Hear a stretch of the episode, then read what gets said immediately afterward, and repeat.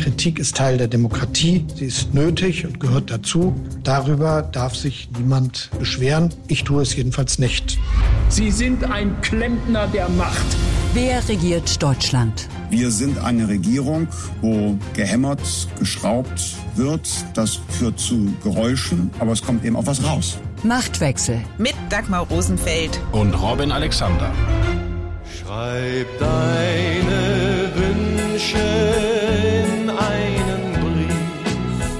Leg ihn vors Fenster und dann schlaf ein. Vielleicht wird nach der langen Winternacht dein schönster Traum Ihre Wünsche hat die CDU in einen Brief geschrieben und damit sie auch wirklich gehört werden, hat sie gleich zwei Briefe verschickt einen an den Kanzler und einen an den Wirtschaftsminister. Der in den Briefen formulierte Wunsch ist ein Sofortprogramm für die deutsche Wirtschaft, um ihr aus der Rezession zu helfen. Die Wirtschaft entlasten, das will die Ampel ja auch. Sie hat dafür das Wachstumschancengesetz auf den Weg gebracht. Das allerdings wird von der Union im Bundesrat blockiert. In ihren Briefen geht es der CDU also nicht nur um das Wohl der Wirtschaft, sondern zwischen den Zeilen auch um ihren schönsten Traum, das Kanzleramt. Schröder manifestierte dort einst seinen Machtwillen mit am Zaun rütteln. Friedrich Merz hat sich für den postalischen Weg entschieden. Briefe an den Kanzler, Mails an die Basis und das gesprochene Wort in Israel. Über Friedrich Merz und das Kanzlergefühl geht es in dieser Folge von Machtwechsel. Außerdem sprechen Robin und ich über den Aschermittwoch, an dem bekanntlich alles vorbei ist und der für die Grünen in Biberach vorbei war, bevor er überhaupt begonnen hatte. Monate. Und wir blicken auf den Europawahlkampf der SPD-Spitzenkandidatin, die offenbar dem Motto folgt, Atomkraft, nein danke, Atomwaffen, ja bitte. Aber bitte ersparen Sie sich und uns doch in Zukunft Ihre Aufrufe zur Zusammenarbeit. So Friedrich Merz vor wenigen Tagen in seiner Rede im Bundestag. Robin, vor der Folie der Anti-Zusammenarbeitsansage von Merz. Wie politisch gehaltvoll ist da der Brief an Olaf Scholz mit dem Zusammenarbeitsaufruf zur Rettung der deutschen Wirtschaft? Ja, die beiden Briefe von der Union, die stehen schon ein bisschen seltsam da, weil das, was du zitiert hast, war ja in der großen Debatte, wo Merz eigentlich die Tür zugeschlagen hat und gesagt hat, machen wir alles nicht mehr. Und dann das von uns ja schon im letzten Podcast erklärte, der Versuch, das Wachstumschancengesetz im Bundesrat zu blockieren, so eine geschlossene Unionsfront dort zu machen, wo es eigentlich um Länderinteressen gehen sollte und das zu verknüpfen mit dem Agrardiesel. Also die Position der Union ist ja, wenn ihr den Agrardiesel also diese eine Subventionsstreichung, wenn ihr das nicht zurücknehmt, dann machen wir hier gar nichts mehr mit euch. So. Und ich glaube, die haben gemerkt, dass man damit kommunikativ ins kurze Gras geraten kann. Vielleicht haben sie auch unseren letzten Podcast gehört. Und um den Eindruck zu verwischen, dass sie einfach nur trotzig äh, alles blockieren, haben sie halt mal ihre Vorschläge aufgeschrieben und in zwei Briefen äh, verschickt. Und die Vorschläge sind ja auch nicht schlecht. Also ich meine. Über die rede ich gleich mit dir. Über die ah, rede ich gleich ja. mit dir. Noch sind wir beim Briefeschreiben an sich als Akt. Ich wollte schon wieder in Inhalte entkommen, wo ja, es um Politik Robin. geht. Also bei der Union heißt es, schreib mal wieder. Und ich sagte ja schon, Olaf Scholz hat einen Brief bekommen, äh, Robert Habeck als Wirtschaftsminister hat einen Brief bekommen. Warum hat Christian Lindner keinen gekriegt? Der ist doch als FDP-Chef Teil der Koalition und vor allem sitzt er als Finanzminister auf den Mitteln. Ich weiß nicht, vielleicht hat er den auch einfach nicht rausgerückt, wobei die Union hätte das schon bekannt gemacht. Na, der Brief an Scholz hat zwei Absender, Friedrich Merz und Alexander Dobrindt, sein CSU-Stellvertreter. Und der Brief an Robert Habeck hat auch zwei Absender, nämlich Jens Spahn und Julia Klöckner. Jens Spahn, uns allen noch bekannt als Gesundheitsminister, ist mittlerweile stellvertretender Fraktionsvorsitzender mit dem Zuständigkeitsgebiet Wirtschaft. Und Frau Klöckner, uns noch bekannt als Agrarministerin, ist mittlerweile Fachsprecherin für dasselbige, also Wirtschaft. So, und die haben einfach nochmal dieselben äh, Forderungen, die Dobrindt und Merz eingeschickt haben, Copy und Paste gemacht und darunter die Klage erhoben, Robert Habeck habe sie noch nie besucht, nämlich die AG Wirtschaft der Unionsfraktion, also sozusagen die Arbeitsgruppe der Wirtschaftspolitiker der Unionsfraktion. Da ist der grüne Wirtschaftsminister noch nie vorbeigekommen, obwohl sie ihn zweimal oder dreimal eingeladen haben. Und da sind sie jetzt wirklich sehr, sehr beleidigt. Und dass du das weißt und unsere Hörer, das war ihnen augenscheinlich wichtig. Du wolltest ja schon auf die Inhalte zu sprechen kommen, die dieses Zwölf-Punkte-Sofortprogramm der CDU und der CSU beinhaltet. Da sind bei, kannst du gleich gerne noch einiges zu sagen, die Sozialabgaben auf maximal 40 Prozent des Bruttolohns zu begrenzen, Überstunden für Vollzeitbeschäftigte steuerlich zu begünstigen. Dann der Vorschlag, den wir auch schon oft gehört haben aus der Union, die ersten 2000 Euro Einkommen aus Arbeit im Jahr für Rentner steuerfrei zu stellen. Außerdem noch steuerliche Entlastungen für die Unternehmen. Also das sind eine Menge durchaus veritable Vorschläge. Und es ist ja auch das Privileg der Opposition, viel zu fordern, ohne es dann liefern zu müssen. Aber wenn wir die jetzt mal beim Wort nehmen und ernst nehmen, dann ist doch die Frage, wie wollen Sie das gegenfinanzieren? Darüber kein einziges Wort. Ja, die Gegenfinanzierung haben sie nicht reingeschrieben und die würde sich im Realfall äh, sofort stellen. Ne? Also zum Beispiel auch der Oldtime-Klassiker, der da auch wieder auftaucht, Begrenzung der Sozialabgaben auf maximal 40 Prozent des Bruttolohns. Ja, das ist ja, äh, also wenn du die Beiträge zur Krankenversicherung einfrierst, dann musst du die halt irgendwo anders herkriegen. Also musst du halt äh, den Zuschuss überweisen und brauchst mehr Geld, ja, und dann fragst du dich wieder, wo kommt das Geld her? Und so weiter und so fort. Finde ich aber noch in Ordnung. Das sind halt klassische wirtschaftspolitische, auch gar nicht unvernünftige Unionsvorschläge, die kann man in die Debatte bringen, wobei das natürlich und da beißt sich dann die Katze so ein bisschen in den argumentativen Schwanz. Es geht natürlich im Prinzip alles schon in die Richtung, in die auch das Wachstumschancengesetz der Ampel geht. Die FDP konnte von, von sozusagen der, der bürgerlichen Idealreformidee äh, nur einen Bruchteil durchsetzen. Und die Union des Friedrich Merz möchte auch gerne diese bürgerliche Reformidee umsetzen und blockiert jetzt aber auch die vielleicht 10 oder 12 Prozent davon, die noch übrig sind im Bundesrat. So und stellt dafür dann nochmal das ganze Baby sozusagen ins Schaufenster. Und das ist natürlich schon, hm, also der Bürger verliert sowieso den Überblick, aber ich weiß nicht, ob man es auf die Dauer so durchhalten kann.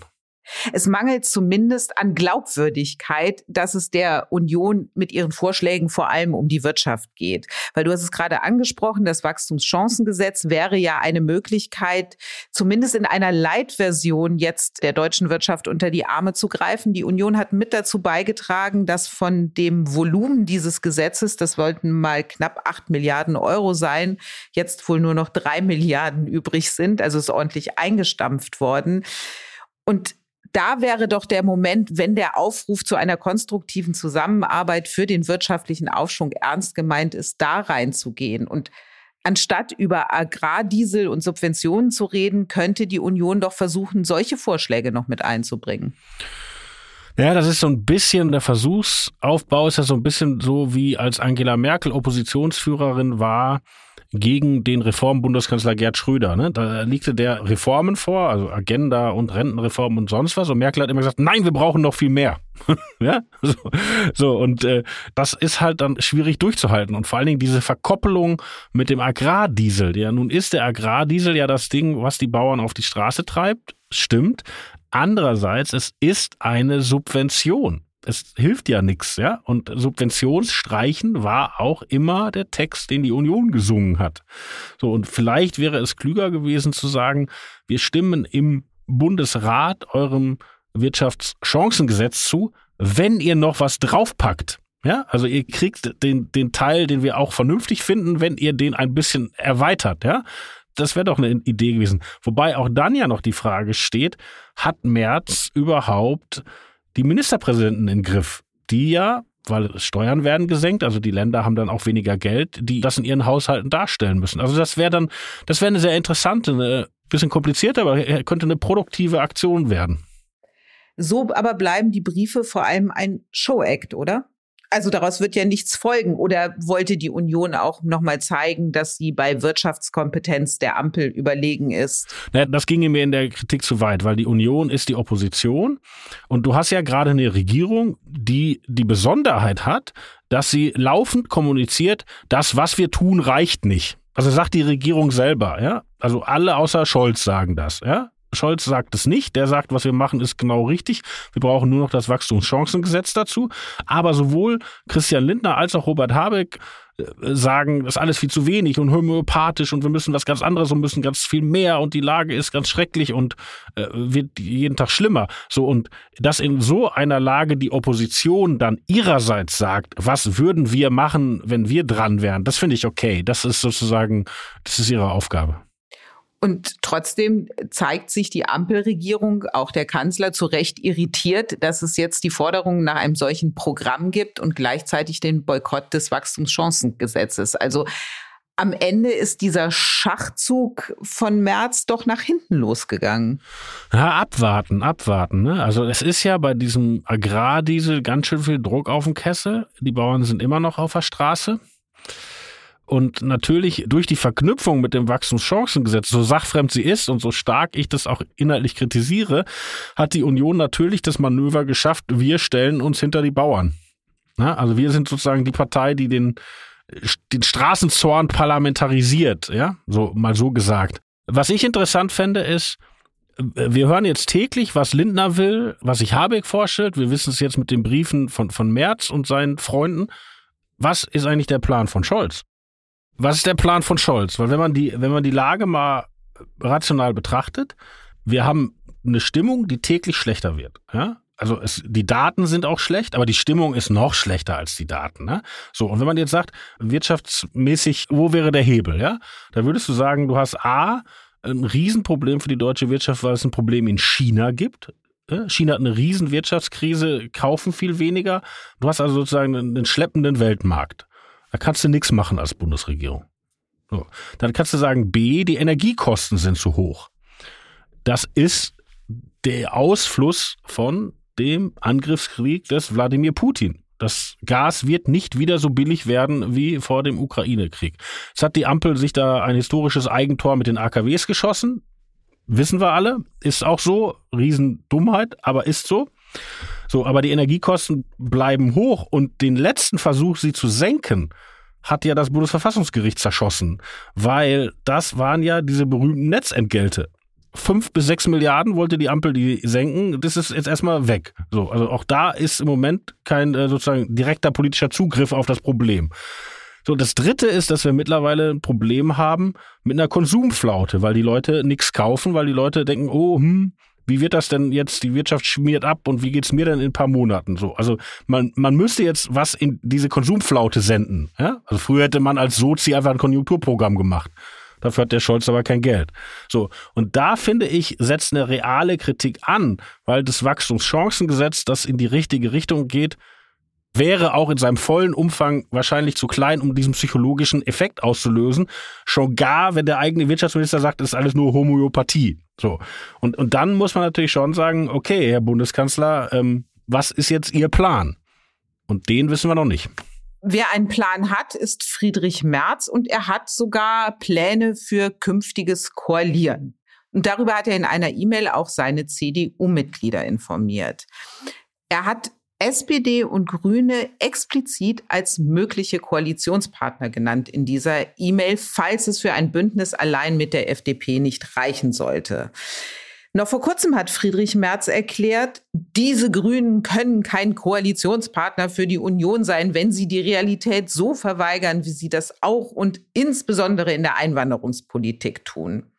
So, jetzt schreibt er, mit den Grünen zu koalieren, das ist keine besonders verlockende Aussicht, aber eine regierungsfähige Mehrheit müsse es nun mal geben.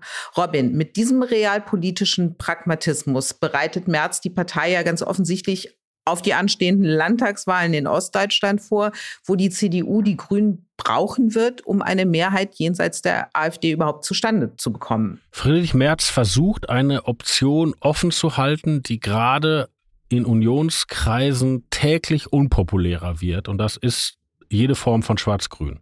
Dazu hat er selber natürlich auch beigetragen. Ja, also ich glaube, er, er hat da eine, eine Welle ein bisschen gesurft, eine Zeit lang. Aber, und das ist nicht zu unterschätzen, wie stark eigentlich ja diese antigrüne Stimmung in Teilen der Bevölkerung, in größeren Teilen des Bürgertums, wie stark die sozusagen in die Unionskernwählerschaft und auch in die Mitgliederschaft und die, und die Funktionäre hineinschwappt. Also ich war schon damals erstaunt, als diese Absage in Hessen mit den sehr braven Grünen weiter zu regieren, wie die ja unionsintern gefeiert wurde. Und auch wenn ich mich ein bisschen umhöre, was in Baden-Württemberg passiert, in Baden-Württemberg, wo die Union ja der kleinere Partner der Grünen ist, auch da hat sozusagen die, die Landesführung alle Hände voll zu tun, die eigenen Abgeordneten davon zu hindern, Kretschmann jetzt schon zu stürzen. Ja, also es gibt eine anti-grüne Aufwallung im Unionsmilieu und auch bis in den Funktionskörper. Und Merz hat mit dieser Mail die Entscheidung getroffen, sich davon nicht wegreißen zu lassen, sondern das offen zu halten, auch für den Bundestagswahlkampf im kommenden Jahr. Seine Mail hat ja dann auch heftige Reaktionen in den eigenen Reihen ausgelöst, die das äh, mehr als kritisch gesehen haben, was Merz da geschrieben hat. Kann er das durchhalten, wenn der Widerstand im eigenen Laden gegen die Grünen so vehement ist, wie er es derzeit ist? Ich finde, dafür spricht ein äh, praktischer Grund und ein äh, prinzipieller Grund, warum er das eigentlich durchhalten muss. Der praktische Grund ist, dass ihm ja ein gelungener Anwendungsfall geschenkt wurde, nämlich im besagten hessischen Landtagswahlkampf. Ja? Im, Im hessischen Landtagswahlkampf ist die CDU, hat es offen gehalten, mit wem sie koaliert, hat aber trotzdem es geschafft, auszustrahlen, dass die Grünen nicht ihr Wunschpartner sind und ist in die Lage gekommen, dann nur einen Koalitionspartner zu brauchen und sich aussuchen zu können, welcher von beiden linken Parteien es sein soll die Grünen oder die SPD. Und hat damit einen Bieterwettbewerb unter diesen Parteien nach unten ausgelöst. Also wer, der durfte mitregieren, der der CDU das meiste am CDU-Programm durchgehen lässt im Koalitionsvertrag, ja. Und, und das ist ja ein Erfolgserlebnis. Und, und da, das ist sozusagen die Blaupause, von der März auch für den Bundestagswahlkampf träumt. Also erstmal nur einen Koalitionspartner und damit nicht so ein Gehampel wie in der Ampel. Das ist, glaube ich, ein Argument, was täglich plausibler wird und dann eben dieses Offenhalten der Optionen und da spricht doch auch der gesunde Menschenverstand für, weil nehmen wir mal an, die SPD verliert diese Wahl tatsächlich, dann ist doch Olaf Scholz Geschichte.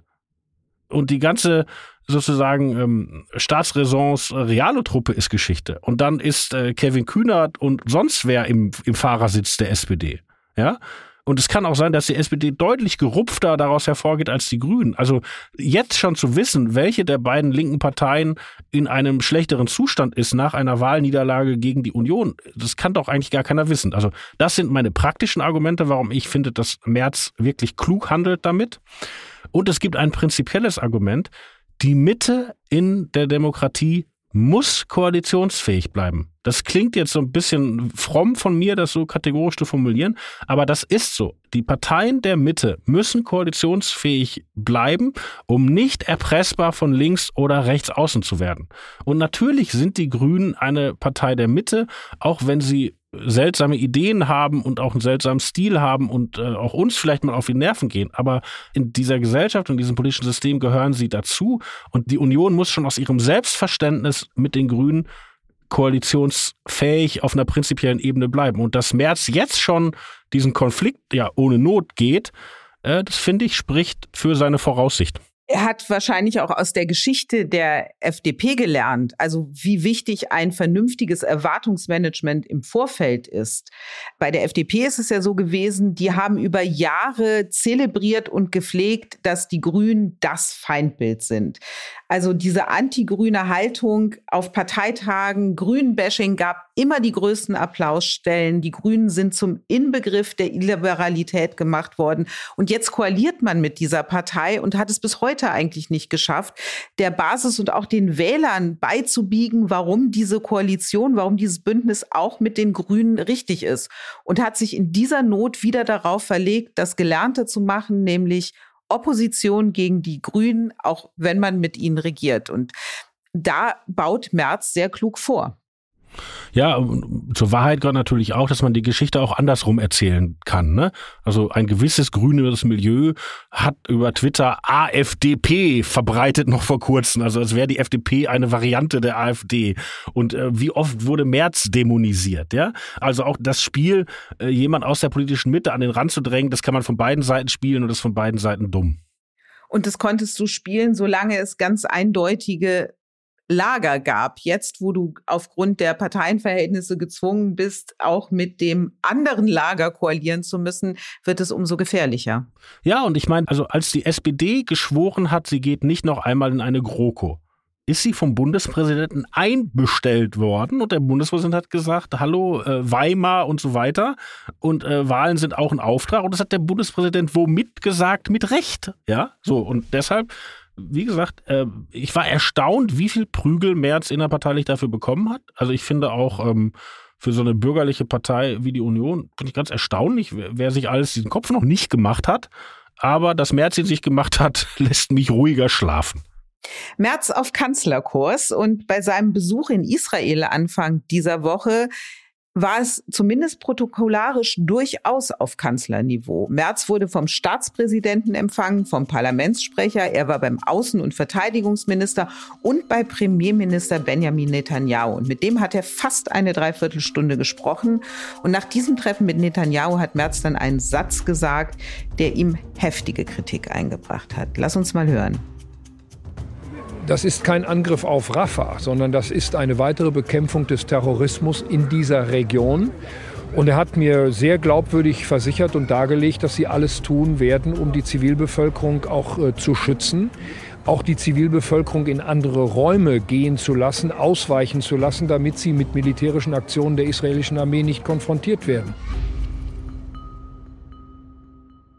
Also die von Israel geplante Offensive auf Rafah, die ist selbst von den USA als dem wichtigsten Verbündeten Israels heftig kritisiert worden.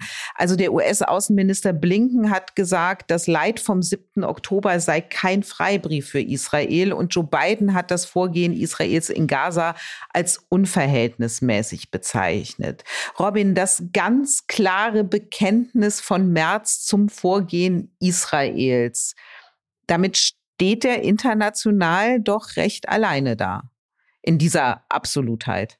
Ja, aber wenn man ehrlich ist, steht ja Deutschland ziemlich alleine da.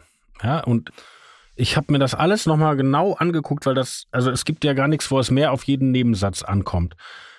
Bisher hatte die Bundesregierung immer gesagt, Israel muss sich an internationales Recht halten, aber hatte es so intoniert, selbstverständlich gehen wir davon aus, dass sich Israel an internationales Recht hält oder sogar wir wissen, dass Israel sich an internationales Recht hält, ja?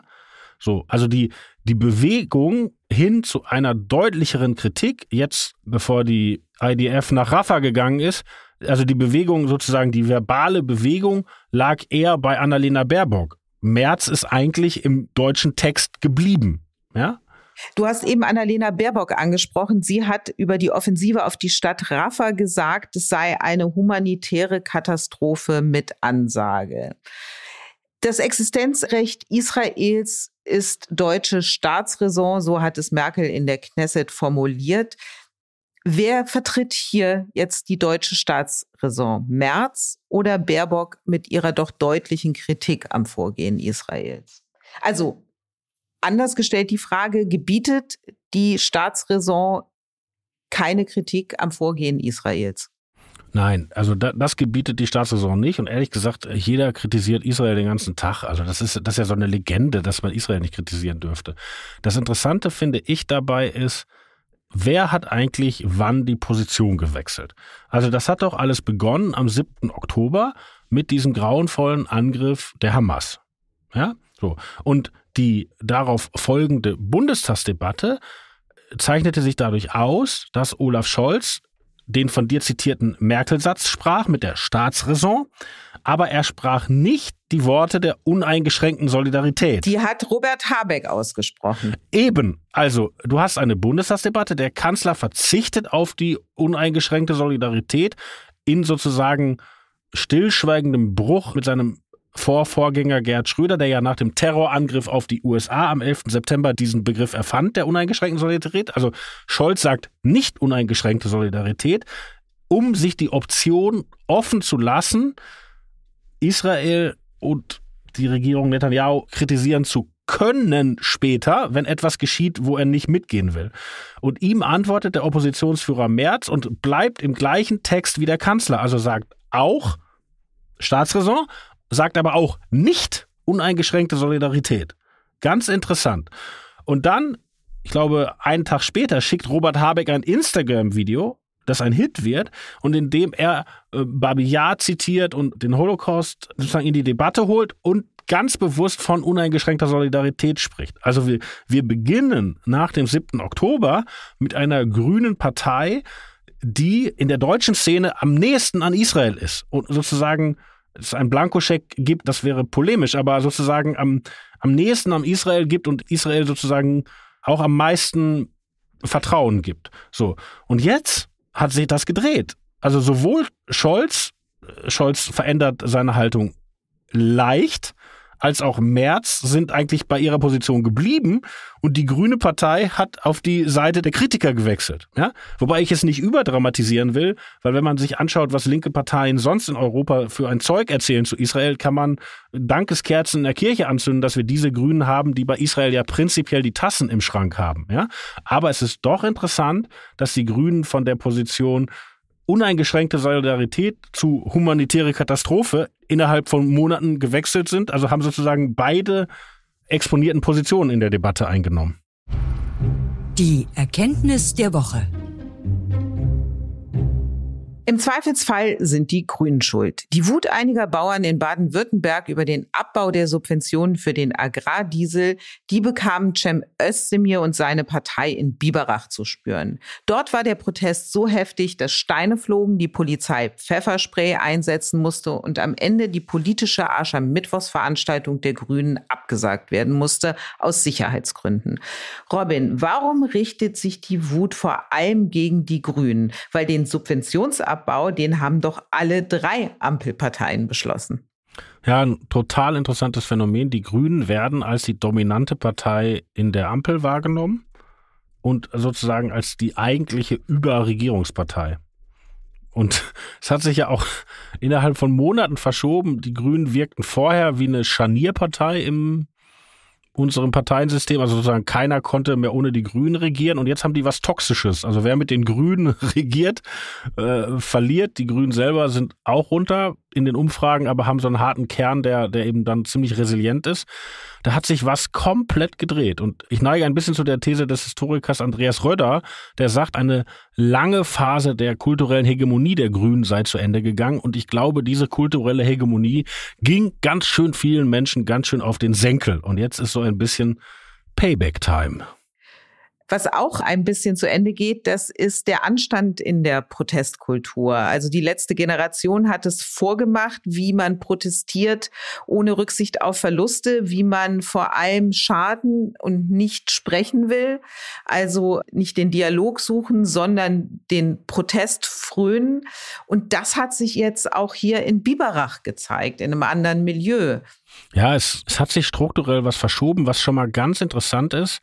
Da haben ja Bauern protestiert gegen diesen grünen Aschermittwoch, wo der langjährige grüne Ministerpräsident auch vor Ort sein sollte. Und ähm, Özdemir als Landwirtschaftsminister und wahrscheinlicher nächster grüner Ministerpräsidentenkandidat sollte da die, die Rede schwingen.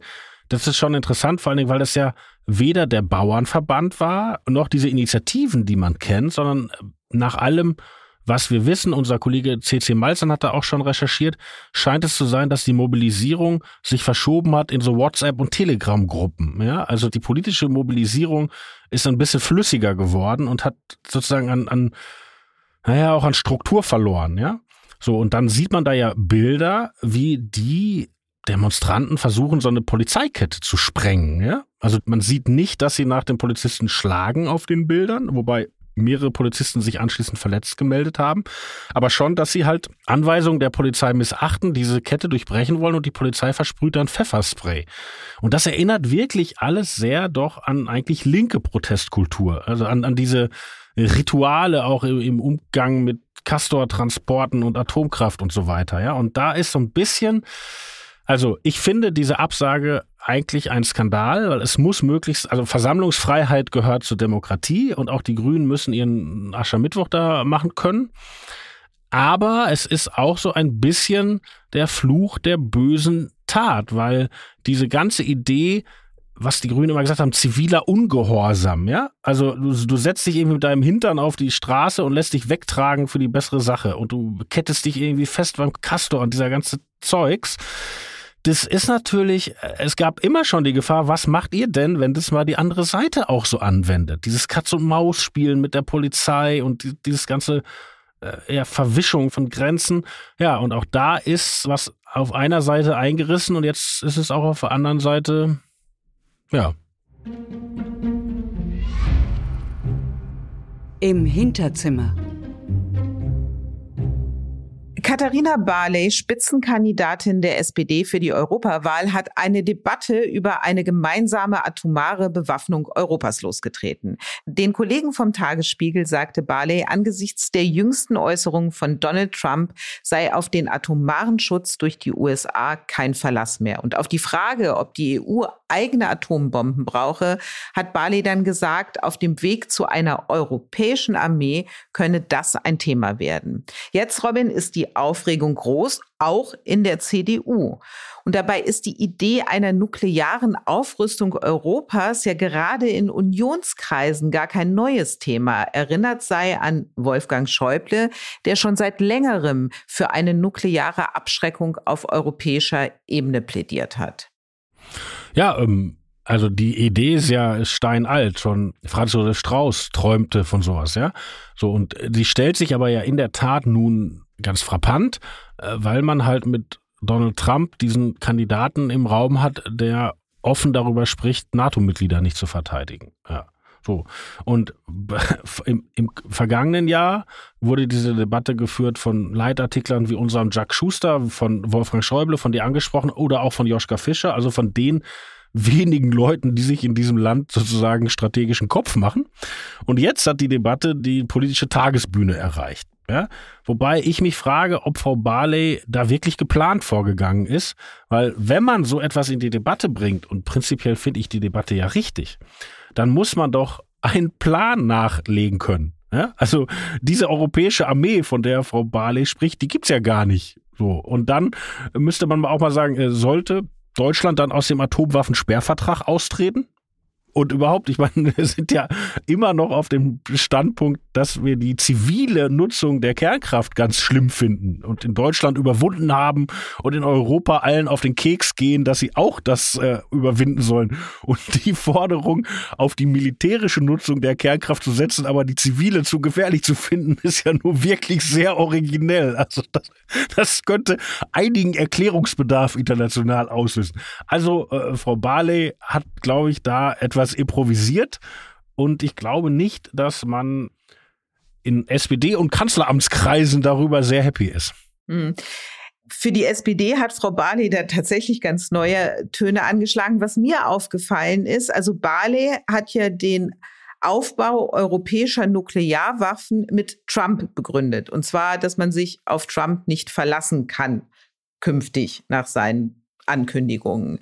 Rolf Mützenich wiederum hat seine Forderung, die amerikanischen Nuklearwaffen aus Deutschland abzuziehen, die hat er vor vier Jahren mal gestellt, als Trump Präsident war, auch eben mit Trump und der Nichtverlässlichkeit Amerikas begründet. Und damals gesagt, Atomwaffen auf deutschem Gebiet erhöhen unsere Sicherheit nicht, im Gegenteil.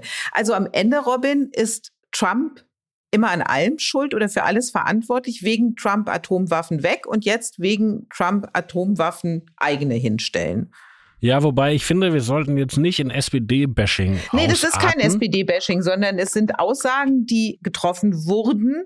Ja, ja, du hast ja recht. Aber da sagen wir so, ich möchte dem SPD-Bashing auch noch FDP-Bashing hinzufügen, weil nach Frau Barley hat ja auch Finanzminister Christian Lindner in einem Namensbeitrag für die Konkurrenz von der FAZ auch äh, für die atomare Bewaffnung plädiert.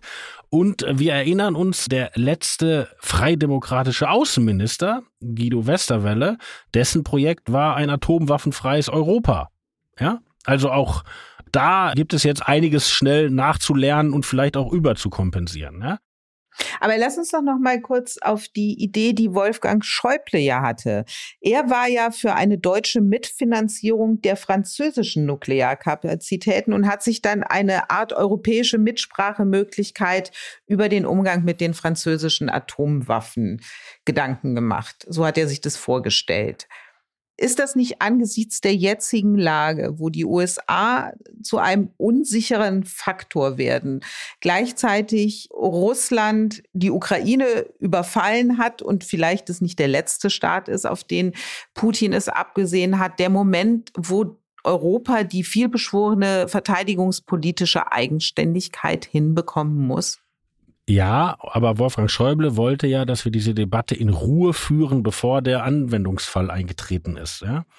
Und er hatte ja sogar, äh, also Typ, bei Schäuble war ja immer das Besondere, äh, diese wirklich äh, weiten Ideen, die dann aber sofort ins Operative umschlugen, weil Schäuble hatte ja diese Idee über diese parlamentarische Versammlung, die er eingetütet hatte, als er noch Bundestagspräsident war. Also das ist so 50 Abgeordnete der Assemblée Nationale treffen sich mit 50 Abgeordneten des Bundestages und sind sozusagen so eine Art bilaterales Parlament, ja. Und die Idee von dieser Veranstaltung, die bis jetzt eher so ein bisschen ähm, äh, freier Debattendiskurs ist, war, dass man ja mit diesem Parlamentsvorbehalt des Grundgesetzes irgendwie klarkommen muss, ja. Also das Grundgesetz hat den äh, setzt jeden Einsatz von Militär eine Parlamentszustimmung und die Franzosen, äh, das halt äh, die Domäne des Präsidenten. Und, und die Idee war von Schäuble, dass man sich irgendwie dahin tastet. Ja?